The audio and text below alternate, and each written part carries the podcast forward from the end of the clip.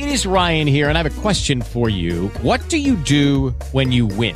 Like, are you a fist pumper? a woohooer, a hand clapper, a high fiver. I kind of like the high five, but if you want to hone in on those winning moves, check out Chumba Casino. At ChumbaCasino.com, choose from hundreds of social casino style games for your chance to redeem serious cash prizes. There are new game releases weekly, plus free daily bonuses. So don't wait. Start having the most fun ever at ChumbaCasino.com. No purchase necessary. BGW. Void were prohibited by law. See terms and conditions. 18 plus.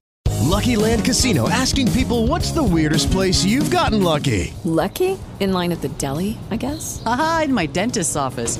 More than once, actually. Do I have to say? Yes, you do. In the car before my kids' PTA meeting. Really? Yes. Excuse me, what's the weirdest place you've gotten lucky? I never win and tell. Well, there you have it. You can get lucky anywhere playing at LuckyLandSlots.com. Play for free right now. Are you feeling lucky? No purchase necessary. Void where prohibited by law. 18 plus. Terms and conditions apply. See website for details.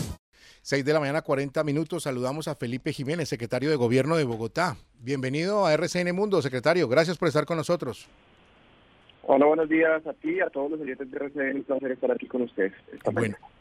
¿Cómo está funcionando en este momento la estrategia Parceros? Eh, esto, pues, tema coyuntural, como lo veníamos comentando en los últimos minutos aquí con la audiencia de RCN Mundo, a raíz del el anuncio que ha hecho el presidente Gustavo Petro de querer implementar y agrandar, ampliar esa estrategia a 100 mil jóvenes, que él la tuvo cuando fue alcalde de Bogotá, con 10 mil.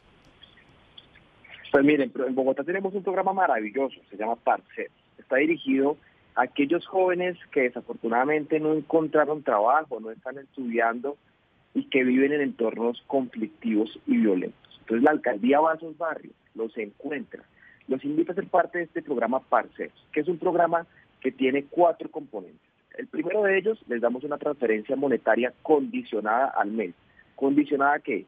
A que estudien, a que tengan un apoyo psicosocial y sobre todo a que hagan un trabajo y un apoyo comunitario en la ciudad. Son los jóvenes que nos están ayudando a tener los parques lindos, las huertas lindas, los parques pintados, las calles sin basura. Entonces es un programa de seis meses en donde los pelados tienen apoyo psicosocial, pueden trabajar, tienen un apoyo de transferencia monetaria y al final lo que buscamos es que podamos encontrarles un trabajo formal o una beca educativa para que puedan continuar su senda en su vida. Señor secretario, en momentos en que el presidente Petro hizo este anuncio, pues se comenzaron a través de las redes sociales a comparar esto como en lo que en su momento se dio en Venezuela, que era este ejército de personas sin armas y demás, que era como una guardia, por decirlo así, como tratando de desdibujar la idea de lo que se quiere en Colombia. Eh, eh, ¿Esto cómo lo manejarían ustedes o cómo se le podría dar a entender a la gente de que es algo diferente y que lo que se busca es eso, acabar que estos jóvenes no terminen allá en estas bandas criminales? No, lo primero que todo es que no debemos estigmatizar a los jóvenes vulnerables. Ellos no son ni milicianos, ni terroristas, ni bandas. Son jóvenes que no han tenido oportunidades y que desde la Alcaldía Mayor de Bogotá se las estamos brindando. Vea, vamos 15 mil jóvenes durante nuestro gobierno y vamos a cerrar con 25 mil jóvenes parceros que durante estos cuatro años estuvieron trabajando, estuvieron haciendo apoyo comunitario y hoy muchos de ellos tienen una beca educativa gratuita y están trabajando. Entonces, nada que tiene que ver con milicias. Por, al- por el contrario, es un programa social, de inclusión social y económico a jóvenes vulnerables. Secretario, le vamos a cambiar de tema, aprovechando el diálogo con, que tiene con nosotros aquí en RCN Mundo para eh, un tema que inquieta a Bogotá y a los habitantes, la seguridad. Después de los maracuchos, ¿sí ha tenido una reducción? ¿Sí se ha bajado un poco el tema de los embolsados? Pues mire, en primer lugar, la alcaldía y la Secretaría de Seguridad y la policía están totalmente enfocados en aumentar y brindar mayor seguridad y convivencia en la ciudad. Durante lo que va a el año, llevamos una reducción del 13% en homicidios. Y después de la reunión con el presidente, se mejoraron y se reforzaron las capacidades de inteligencia con el fin de seguir dando golpes muy fuertes a las bandas criminales que están actuando en la ciudad de Bogotá. En estos días vimos cómo desactivamos a toda una banda criminal enorme como los maracuchos. Esperamos en las próximas semanas seguir dándole golpes a estas bandas y poderle informar a la ciudadanía que estamos actuando de forma coordinada y articulada con la policía y con el gobierno nacional.